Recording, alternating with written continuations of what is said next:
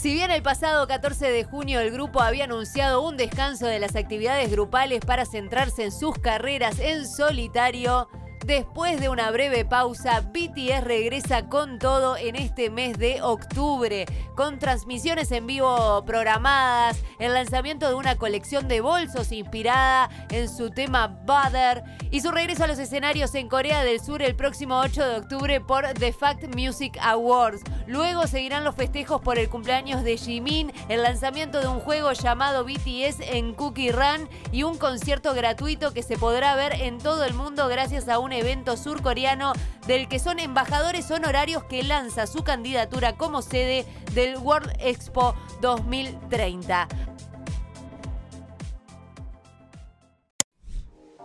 Don Omar reveló los verdaderos motivos de su enemistad con Daddy Yankee. Su relación fraterna se fracturó en el 2016, justo después de compartir escenario en su gira The Kingdom.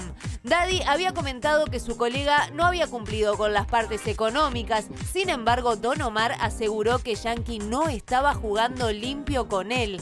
Cosas como desconectar las consolas para generar retrasos y tapas de periódicos compradas, en particular una que decía Daddy Yankee noquea a Don Omar.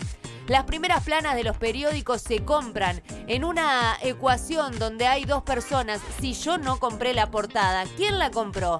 El segundo día del show en Puerto Rico llegué con el periódico en la mano y se los puse encima de la mesa. Me dijeron que no volvía a pasar y yo les dije que claro que no iba a pasar porque yo soy el primero que no voy a venir más. Así lo explicó Don Omar.